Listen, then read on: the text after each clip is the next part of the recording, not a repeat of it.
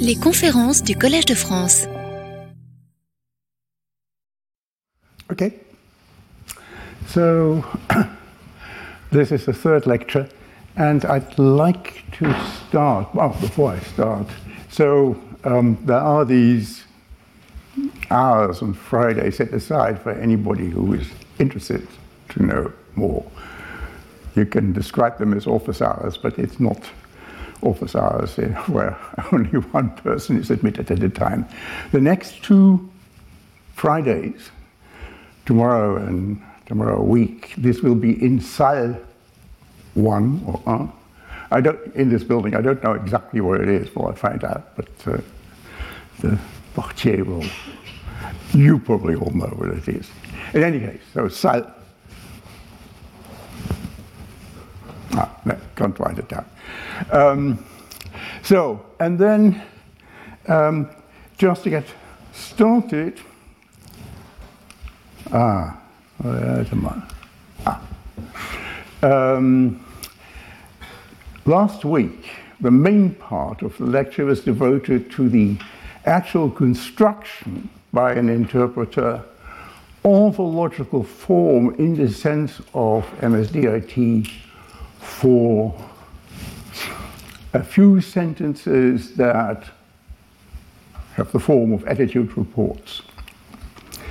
And uh, the last example we looked at was this one that is in boldface here. Uh, that is a report consisting of two attitude attributions uh, to the same agent at the same time. In this case, and I already said at the very beginning, uh, to be able to deal with the semantics of such compound attributions or compound reports was the original motivation for getting MSD underway. And so it was natural to look at at least one example of this kind. Now, uh, we spent a lot of time uh, explaining how the presupposition generated by this stop, the stop raining, that there was a, a, conditional brain that came to an end. So the, the presupposition is that there was this condition. How that presupposition can be justified by the content of the belief that's attributed in the first sentence. And we saw that it's actually a fairly complicated mechanism that's more complicated than what you find with ordinary cases of presupposition justification and anaphora resolution when there is no when there are no attitudes involved. But before we got there, we started actually by looking just at this first sentence on its own. And there we saw something that's going to be crucial for everything that's going to follow, namely this second central feature of the um, the formalism, the logical form languages that MSDRT makes available, and that is this predicate at. Um, remember, one of the ingredients of MSD is, uh, uh, MSDRT is uh, these MSDs, these mental state descriptions, which uh, are sets of attitude propositional attitudes and entity representations. And this at predicate gives you a way of actually integrating those into uh, the kind of logical form language that we want, which is basically an extension of the logical form languages of DRT. And this predicate uh, at is a four place predicate. Uh, it has a referential argument, as it's called in DRT. That's a state, and the state is to the effect that this predication holds. And what this predication says, so the last three arguments, is that the agent A is in a mental state at the time when this S holds, and that state is described by this MSD in, in third position. And then there's this link set that we haven't said anything about, but that will come later today. So we have almost all the really central ingredients of uh, the formalism now in place. What I was very careful about, it was also the cause of some awkwardness, is in these first examples to have complement sentences that don't involve any real argument DPs, argument noun phrases. So that's why I chose this weather, weather, this weather verb, sorry. And uh, so the connection here was between what this says and this presupposition here. what we are going to look at today, in all the examples, is really important, is attributions where you have proper names, it's just going to be proper names uh, here, uh, in the complement sentences of these attitudinal verbs. And before we do that, though, I want to go back to something that we had a quick look at already, the very first lecture, where we, I talked briefly about this very simple sentence Mary is in Paris, with these two proper names, Mary and Paris. And uh, basically, forget about what the rest on the slide. Uh, what I there presented was still the very beginning of our explorations. Uh, huh? um, let me see, there's something funny here. Ah. Uh, so the suggestion was that in order for the speaker as of this very simple sentence to be in a position to correctly and sincerely utter this sentence, she must first have these entity representations for the names she uses, and then in addition, she must have the belief, that's the sincerity part, that this proposition that she utters, namely of Mary being in Paris, uh, being true. So the proposition here, uh, once more, that's given by this DRS here makes use of the distinguished discourse reference for these name labeled entity representations for Mary and Paris. And then uh, the further assumption was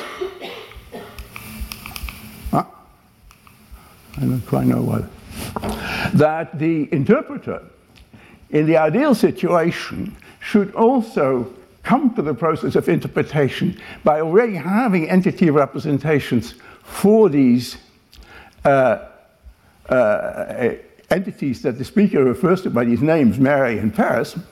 And he uses those then in the interpretation. And if he also accepts what the speaker says as true, then he'll form a belief to that effect. And so uh, the um,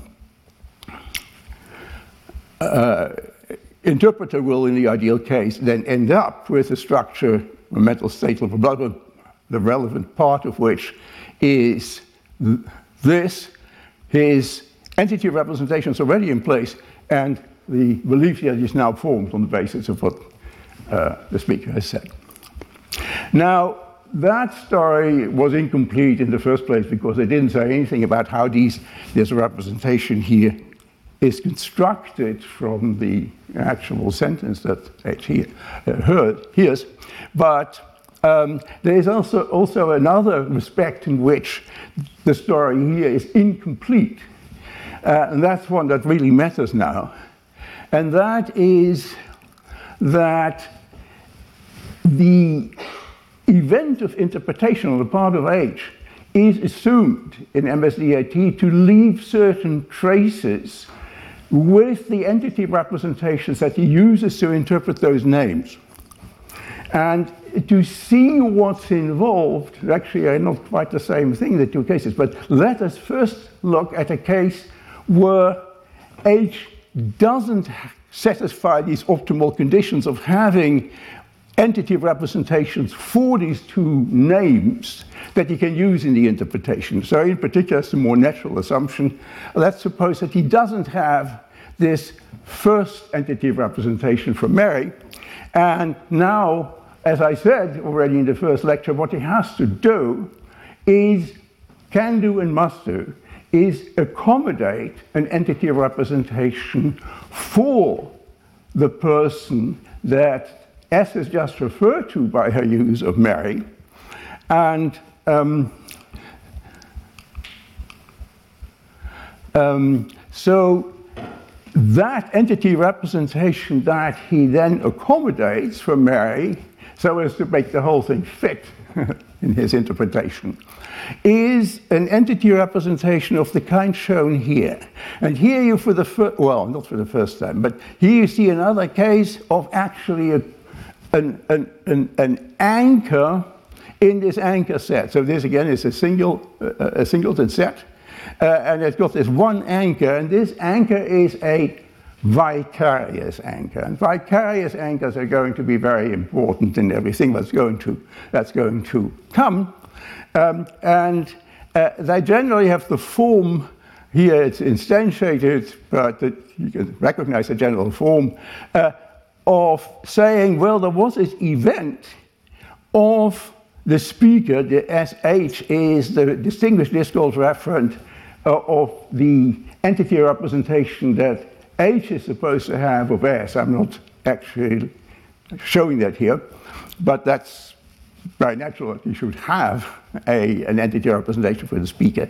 So this, this says that the speaker just used this expression, here the name Mary, to refer to, well, what it is this entity representation represents. So this MH here is actually the distinguished discourse referent of the entity representation itself. So you might say this actually says, well, I am referring, I, entity representation, to whatever S was referring to by using the name Mary on this occasion.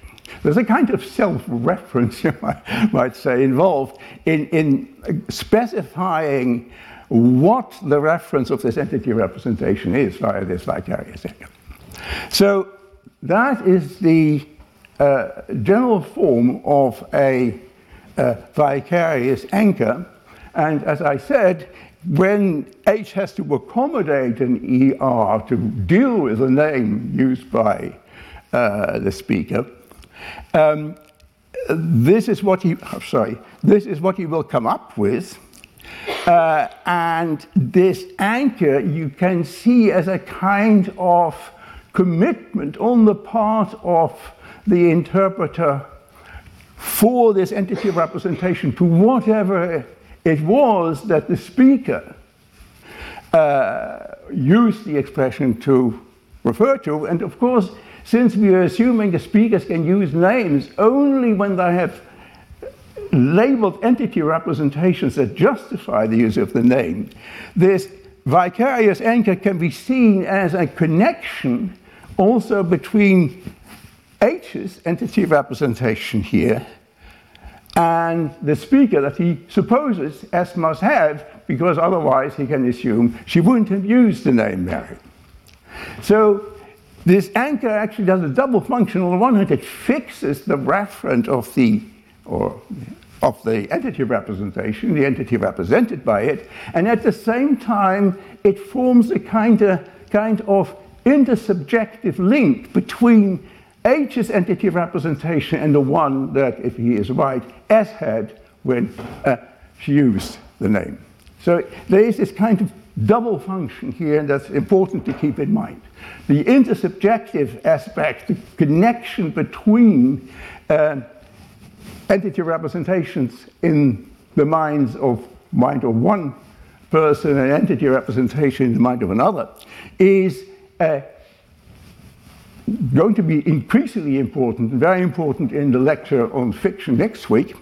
And um, you can already at this point observe what we see in the case of accommodated entity representations is basically, uh, well, you might say, MSDRT's explication of the Kripkean idea Naming and Necessity that names get introduced somehow and then spread through the community by a process of uttering and interpreting where the interpreter takes over the name with its referent from the speaker.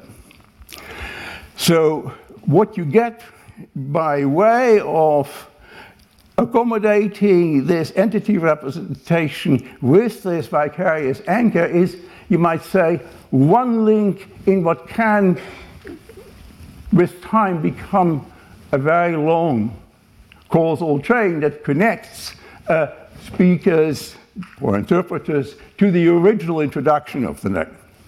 So, uh, that's the general form of a vicarious anchor. I think I've said basically what's on here. Let's go on.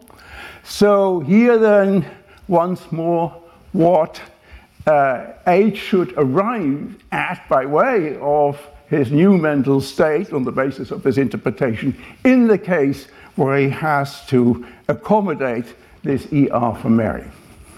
Now, the further point, further point about vicarious anchors and vicarious anchoring is that, further assumption of MSDRT, this adding of a vicarious anchor occurs not only in the case where uh, the interpreter makes up, accommodates an entity of representation for a name that he so far wasn't familiar with.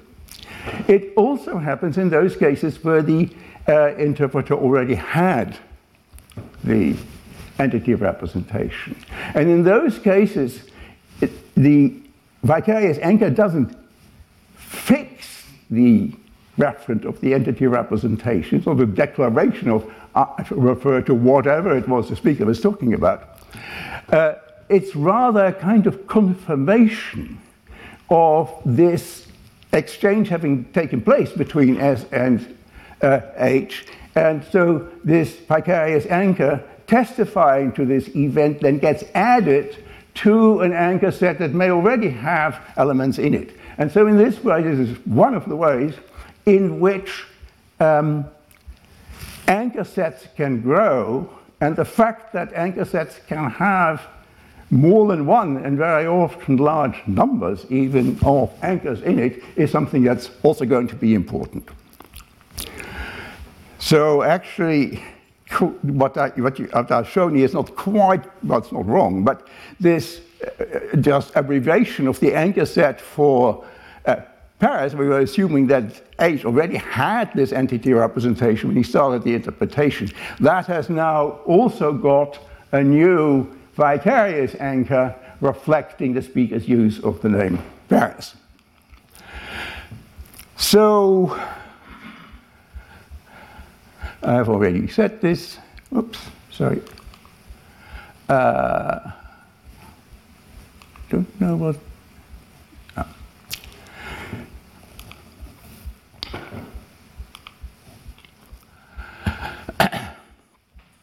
Okay, I've said this. Also, um, one way in which you can think of what the interpreter does when he adds these vicarious anchors is that he's really recording a recognition. That is, when he had the entity representation already, he recognized, recognizes the speaker's use of the name as her referring to something that he already knows and knows in the form of the entity representation that he uses to interpret the uh, speaker's use of the name. So, in fact, this is just one type of case of how, well, the story that MSDRT has to tell about what recognition, recognition of entities is in general.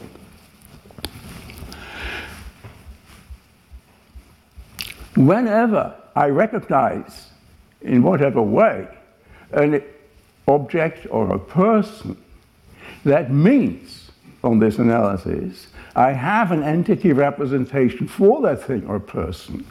I now am put into causal contact with an individual.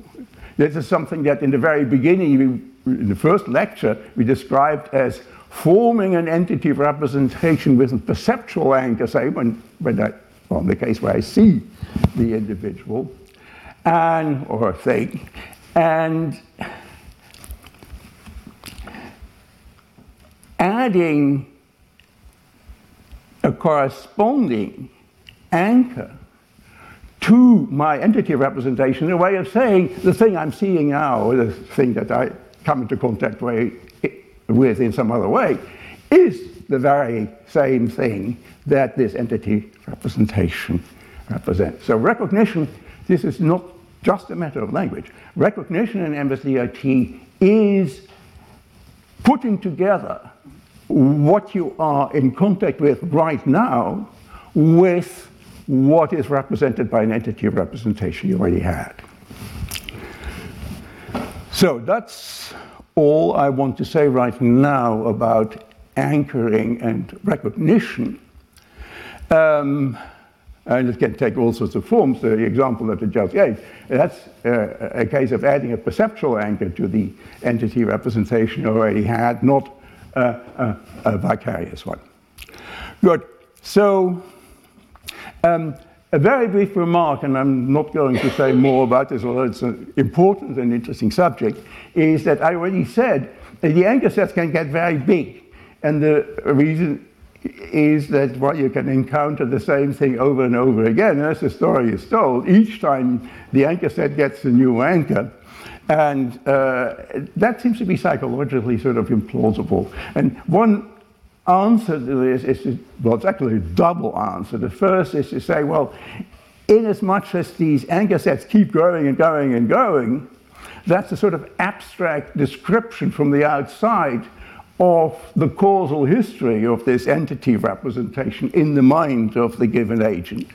And the other observation is that when you want to think about these anchor sets from a more psychological perspective, um, some of these anchors actually get lost, they're gone forever. Uh, so that's a different way of defining what the anchor sets are over time. They not only can grow, they also can shrink. Um, and then, in addition, that's also going to be very important further applications uh, these anchors that are in the anchor set now from the point of view of the agent that does something with that information, remembering where he got these entity representations from, some of these anchors may be active and other may, others may be dormant. They may not have disappeared altogether, but um, uh, they're sort of not directly accessible to the agent at that particular point. So this is just a hint of something that has to be worked out in much greater detail, um, and that I can't go into here.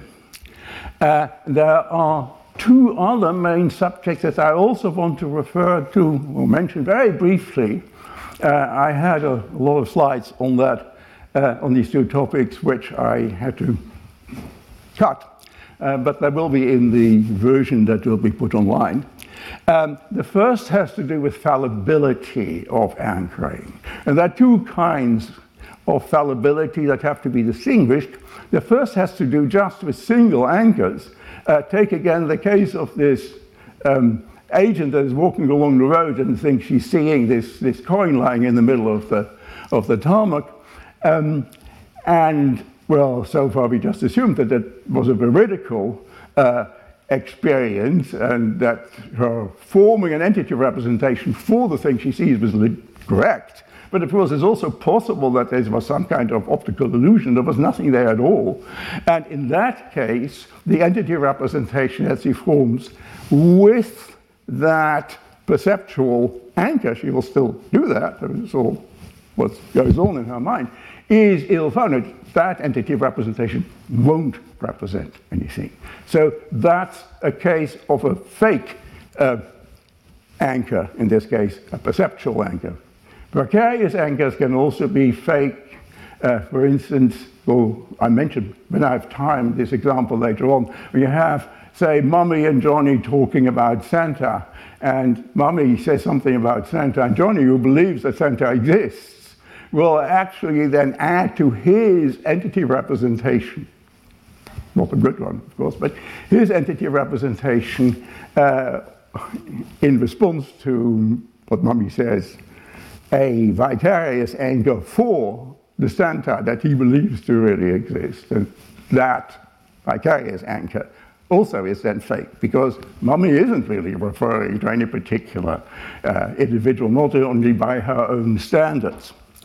Okay, so that's one way in which uh, anchoring can go wrong. More important, uh, for purposes that relate to philosophical applications or discussions of the issues I'm bringing up here is uh, something that has to do with not single anchors but anchor sets. What easily can happen is that um, among all the among all the anchors in your set, there will be some pointing towards one entity and some to another. So that's incoherence, uh, and what you get has been discussed in the literature uh, as partial reference. I don't know that the term partial reference is very helpful, but the idea is such an entity representation now in MSDRT terms partially refers to the one entity that some of its anchors point to, and partially to the other. Um, an interesting question about incoherence is that very often it doesn't really matter all that much. There are lots of harmless cases. Here's just one. I walk along the street and there's someone on the other side of the street is walking some distance uh, in front of me and I, ah, that is Mary. And then she disappears uh, around the corner and that's it. It wasn't Mary, so uh, my anchor for the person I see at this point uh, corrupts the anchor set that I had in my entity representation for Mary, if it wasn't corrupted already. Um, but if there isn't really no important information that comes with this uh, mistaken identification of this person and just then disappears again, that really won't be too much of a trouble to my use of my entity representation from Mary in various deliberations that it might enter into. In other cases, when there is a lot of anchors pointing to object D1 and a lot that point to uh, object D2, and so each of those encounters that these anchors are witness to have brought in significant information about who it is that is represented by the entity representation. That can be a real trouble, and the problem, I think, uh, Francois Recanati uses the term fish in this case. What what you do or have to do when you finally discover there's something incoherent about this anchor set and the properties that are associated with it can be very difficult to actually sort of separate all the stuff that's now attached to this one entity representation in two separate or distinct entity representations, one for the one object and one for the other. That's all I want to say about uh, fallibility of anchoring. Another theme uh, about which I cannot say very much is temporal continuity of mental states and mental state constituents. Uh, in a way, it's perfectly clear that, that that's the case. And my talking about entity representations has already implied that I was very talking about these entity representations gathering more anchors in the course of time. It is, of course, only possible when the entity representation exists over some period of time. And the same is true for the propositional attitudes that are part of mental states. So um, you can think of the mental state of an agent as sort of covering uh, her entire mental lifetime. Uh, and uh, it changes over time, of course, and one way in which it changes is that some uh, new constituents get added, new entity representations and new propositional attitudes, and others disappear or are rejected or maybe sometimes just forgotten. So, so the, the mental state is a kind of, you can think of it as a sort of thread throughout the uh, agent's mental life that's spun together from these various constituents that are the fibers. These are the the entity representations and the propositional attitudes that the agent entertains for certain amounts of time, but not for necessarily her entire life. The further question about temporal continuity is that when you look at the individual constituents, the propositional attitudes, and the entity representations, okay, so typically they hold only for a certain part of the entire lifetime of the agent, but while they hold, can they change in certain ways? Well, again, the answer, uh, if it's just a matter of having one case, has already been given. These entity representations can change and very often do change uh, after they've been introduced by getting more anchors. But actually, there are all sorts of other ways in which it's reasonable to assume that not only entity representations, but also propositional attitudes change over time. One example for a propositional attitude is intentions. Uh, intentions, especially as they occur as components of plans that you make in order to uh, achieve a certain goal. Uh, the intention very often cannot be spelled out in sufficient detail that you would need to actually execute it. Uh, but the details will then have to be found later, and a certain amount of effort in planning has to do with actually finding the relevant information. And as more content gets added to the intention, it seems reasonable to say, nevertheless, that it's still the same intention. It's placed the same part in uh, in the uh, wider context of the plan in, as, a, as a way of finally achieving the goal. There are other examples too. Again, I just indicate that there is a lot to be said and thought through here, and will not say more about it. So, uh, a last point, also having to do with temporal profiles and uh, change uh, has to do with not just the mental life of a particular agent, but uh, with the speech community of which an agent is part.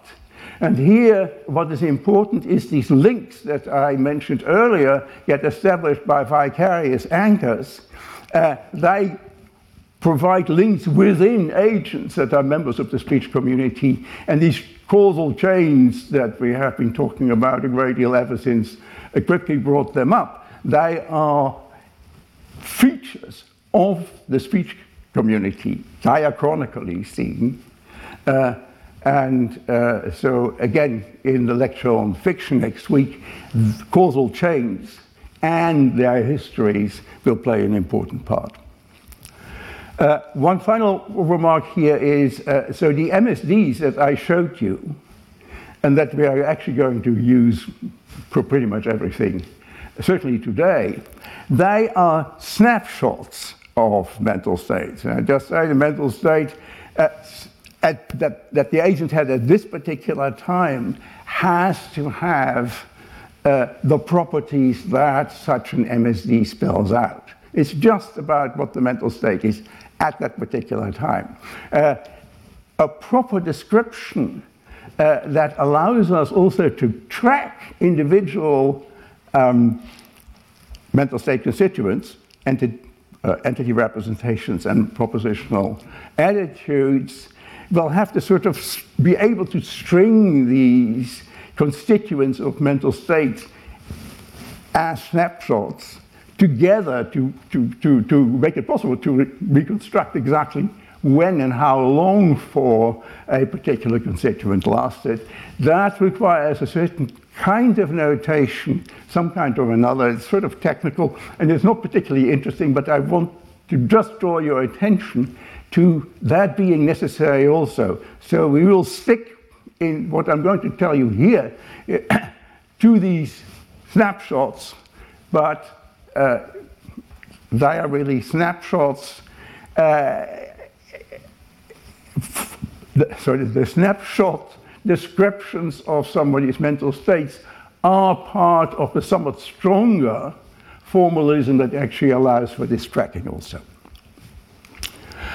So, uh, now, finally, um, we get to a uh, attitude report uh, with proper names, and where two of the proper names, the Mary here and the Paris here, are inside the specification of the attributed attitude, the attributed belief.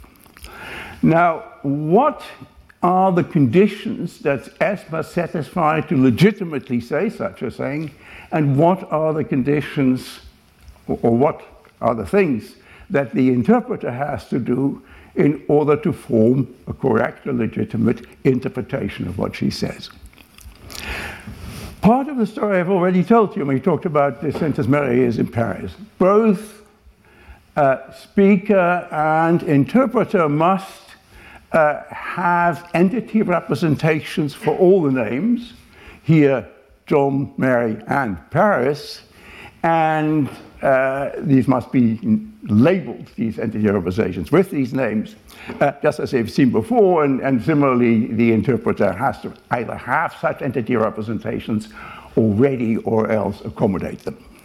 But in addition, this is another claim I'm now making. When names occur in the specific content specifications of the attributed attitudes, there is a further constraint which has to do with what really the function is of these names in these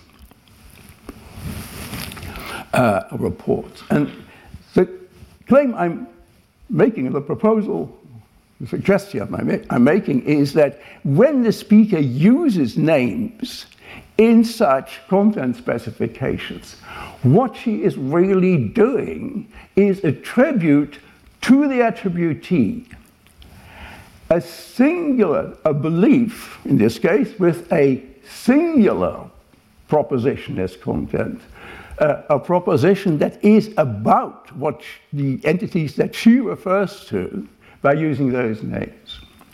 So that means that if the speaker is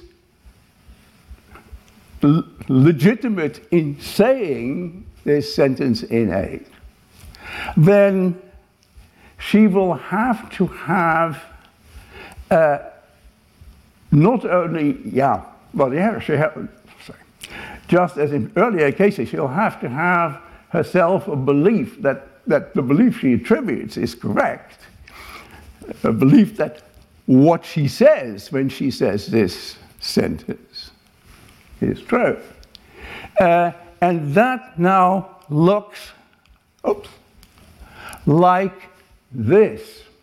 So here we have uh, the speaker must have entity representations, as I said, for the uh, individuals that she uses the names for. And I've listed, lists them here horizontally. And then she has to have a belief to the effect that uh, the attributee has the belief that she attributes to him. That is represented by in a DRS where the main part is such an attitude uh, condition, and the attitude condition attributes to, this is her discourse reference for John, uh, attributes to John um, uh, a mental state that also has entity representations for these two names that she uses in the specification of the content, Mary and Paris. And his content, the content of belief that she attributes to him, must be a singular proposition about the entities represented by these entity representations that he is supposed to have. And then, uh, what the speaker is committed to in addition is here you see for the first time something uh, real inside this uh, link set argument position of at, um, she uh, will act, is actually trying to say that this singular proposition that she takes the attributee to um, uh, have, that that is about the entities that on the one hand are represented by these entity representations that she assumes to be part of his mental state. W and C here. And um, at the same time, those are supposed to be the individuals, the entities that she represents herself by way of her entity representations here and there. So, with WM here is a link between the entity representation of the attributee here and her own entity representation for Mary. So this makes her attribution uh, not only one of a singular proposition to the attributee, to John, but in fact a singular proposition that is, as it happens, or as is the case, about the entities represented by her own entity of representations for those names. So there is, you might say, a kind of three way connection that's established by an attribution of the kind we're looking at. On the one hand, between the speaker and the ear, that's what we saw before, but in addition, there is then also this connection uh, of a quite special kind between the speaker and the attributee. And hearer, when he uh, then interprets what the speaker has, says, has said, he also has to do basically the same thing. I'm not going to show you the diagram of that, uh, but he is supposed to arrive in the end also with an attribution to John, uh, which the here will also represent in uh, this way, assuming that the attributee has these entity representations and that he, the uh, entities represented by those are what the belief is about. So, I've said this, and I've said this. Uh, okay. So, that is the main crux of how names in the specification of propositional attitudes that are being attributed are to be understood. Now, as a brief interlude, um, it should perhaps already be clear that by having these two ingredients, on the one hand, the, the MSDs, these mental state descriptions, and on the other hand, the at predicate, you actually uh, sort of close a circle, you might say.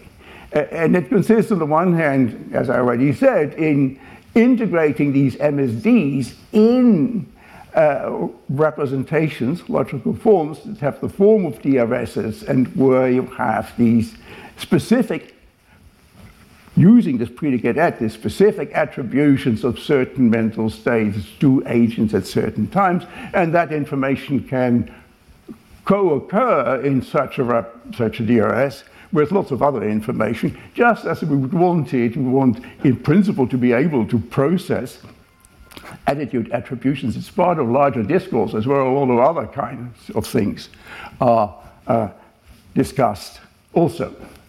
Um, but the, this kind of circle also has the consequence uh, that you can, without further ado, uh, process iterated attributions. Iterated attribution has, I think, almost been really a stumbling block for, for many uh, accounts that have tried to deal with it.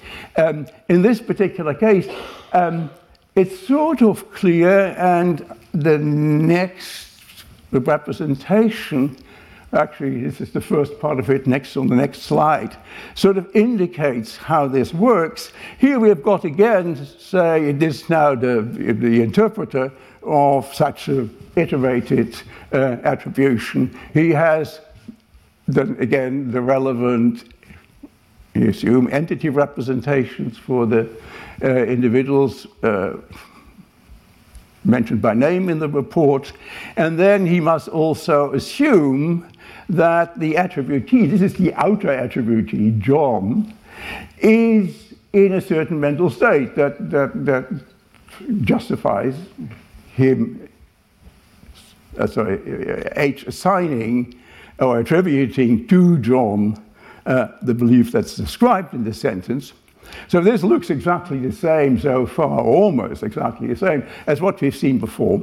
Um, and uh, the only difference is that uh, previously, this characterization of developed as a sim- of the belief context. That was a simple DRS.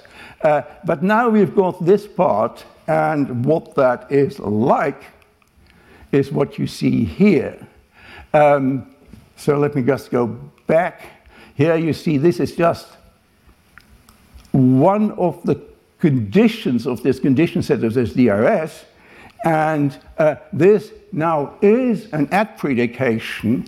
And the at predications, this is now on the part of, this is what H attributes to John as his attribution of a belief to Mary. Uh, this at predication says, uh, sort of from the perspective of John, uh, that Mary is an eventual state which consists of having an entity of representation for Bill, uh, that was the, one Bill is sick, and then uh, a content representation that looks like that. And uh, if you've got uh, reports involving not an iteration of depth two, but of depth three, John, Fred, Fred believes that John believes that Mary believes and so forth, and it doesn't have to be there always beliefs, could be other attitude verbs too, then that will uh, go on. I hope that's clear. Then you would get another uh, thing in this uh, belief box with such a thing. Uh, that's a bit like what we had here. Uh, okay, so now this looks like it's just notation, and, and, and perhaps you can sort of see how you write things down. Um, what is really important and very hard about this is what the actual semantics of uh, these logical forms is, or, or, these logical form languages that MSDRT makes available. That has to be sorted out in the model theory for these logical form languages. That turns out to be a great headache, and I think I already said I would have liked very much uh, to say more about that, and in a way I feel I owe that to you. But the matter is really quite complicated, and uh, I decided there's just no way of going into this at a level of depth, even if it doesn't go into it very deeply. That would be of any use. So I apologize for that, but so this is just then to show you that the formalism for representing various kinds of things that we say, various kinds of, about the minds of other people, various uh, attitude attributions, uh, as, as a formalism of doing that is actually quite rich and strong. So, um, now in the remaining minutes, I will do two things. I will begin, but only begin, uh, a discussion of attitude reports that involve empty names. And I will concentrate, because so many people know that example and what people have said about it, on this, this empty name Vulcan that uh, especially the philosophical community has been talking about ever since Kripke brought it up in Naming and Necessity. Um, uh, a name that was introduced in the conviction that it properly denoted but as things turned out, it, it didn't. And since this name is around and has survived since the time when the astronomer Leverrier introduced it, it also can be used in attitude attributions. And we'll actually look at a couple of, basically only one, attribution to Leverrier. Um, which has the name Vulcan in the complement sentence of the attitudinal verb. Will be again the verb believe.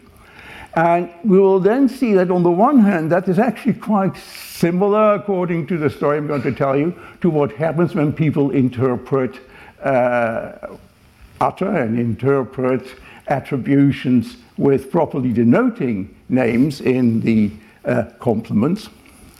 But there's also going to be an absolutely crucial difference, which has to do with the fact that Vulcan doesn't inherit.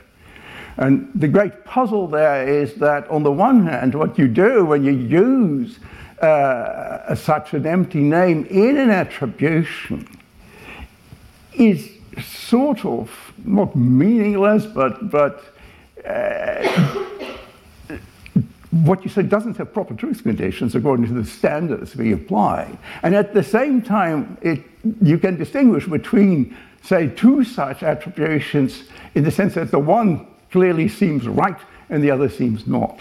And the great puzzle is uh, in what precise sense can we justify that intuitive distinction between true attributions of this kind and false ones?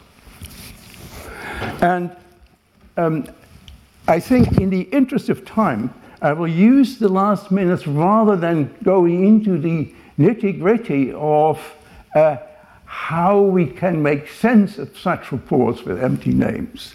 Uh, uh, go to the very end and say a few things again about uh, topics that I would have loved to discuss in detail, but there won't be time. And uh, uh, this is a kind of advertisement, I, I, I, I, confess.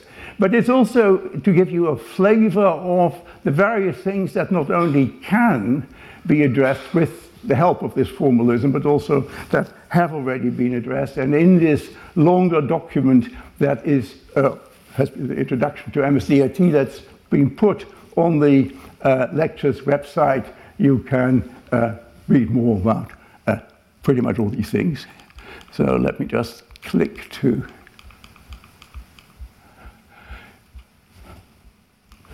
here. So this is just for you to think about yourselves, and you can, as I said, also find more on it.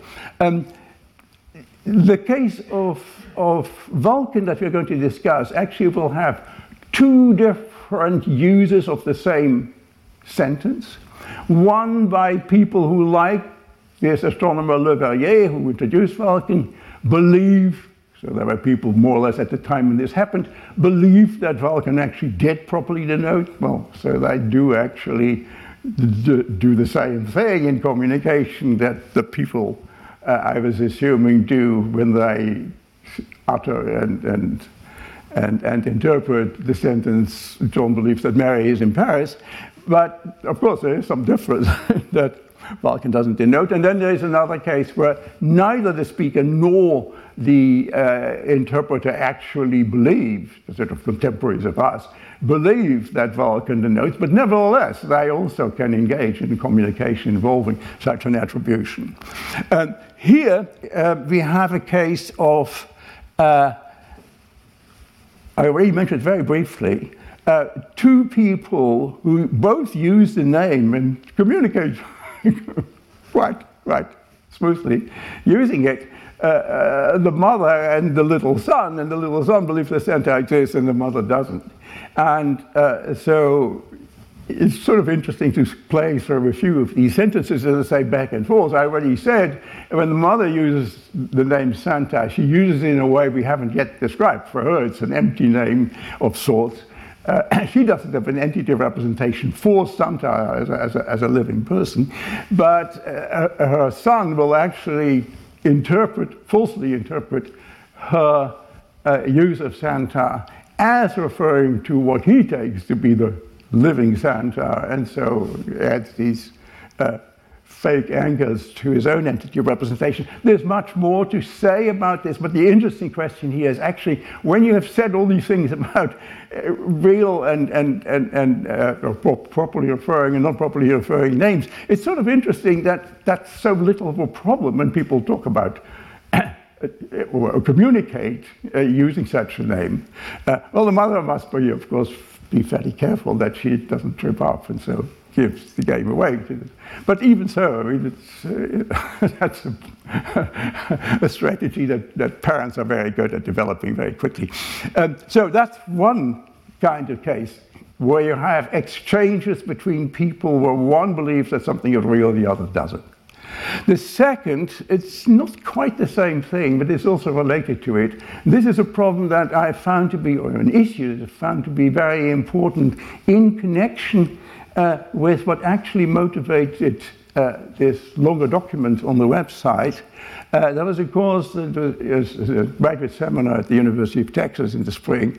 Uh, it was about mind and action. And so, what we, my co author, uh, Brenton Lernihan Sylvester, and I uh, started doing is develop uh, an extension or an application of MSDRT that can describe intentions and plans and their execution. And uh, part of what you want there is a notion of, I call it individual concept, and I think it's a good word for it, although it's not exactly what logicians have classically understood by it. Uh, and uh, so look at this. Uh,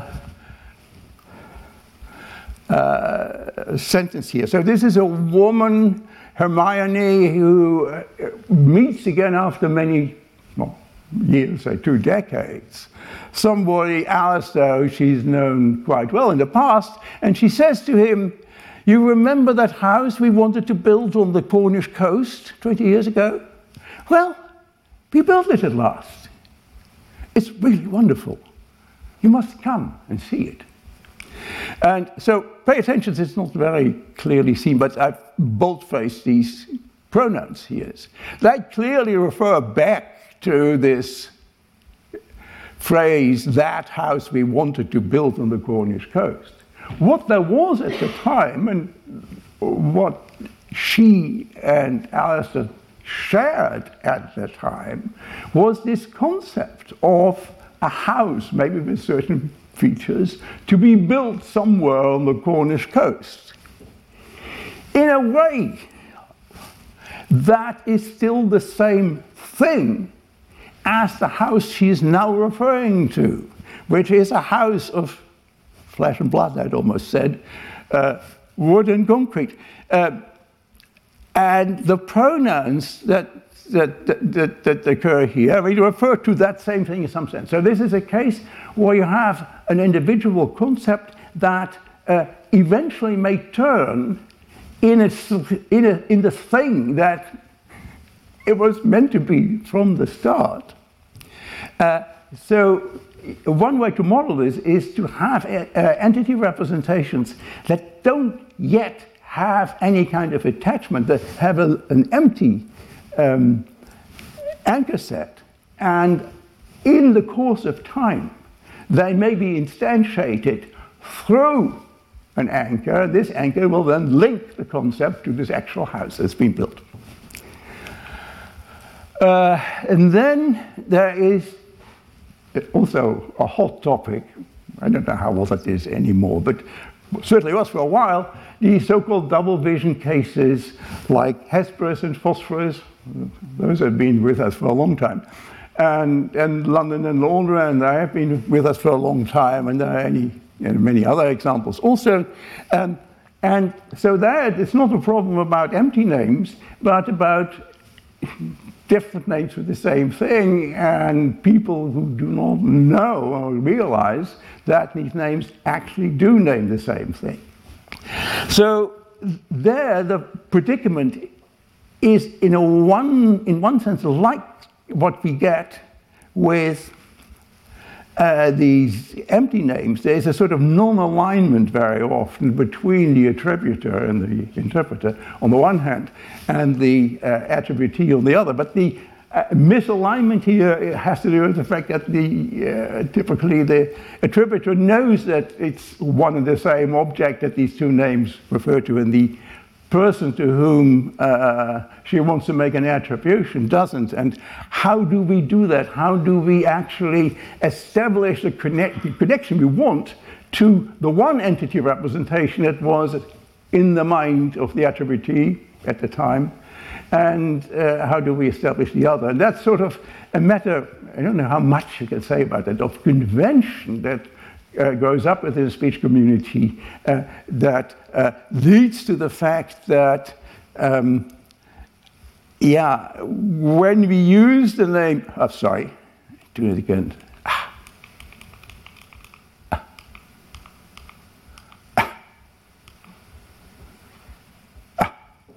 The name phosphorus, uh, we somehow understand within the community who mean what these people who didn't realize there was just this one planet Venus uh, referred to when they talked about the thing you can see in the morning and Hesperus in the other, and exactly how these conventions come about. But they are essential to actually such reports working. And you can think about, um, how you'll can download this later. Um, uh, when you look at these sentences, how old it actually is, or how much a matter of convention it is, that such reports can work at all. Um, so time is up by more than a minute. Uh, so I must conclude today, and thank you again. And so next time we go seriously into the question of what you can say help using Vulkan, and then switch to a similar but also quite different uh, issue that, or number of issues that arise for the use of names in relation to fiction. Thank you.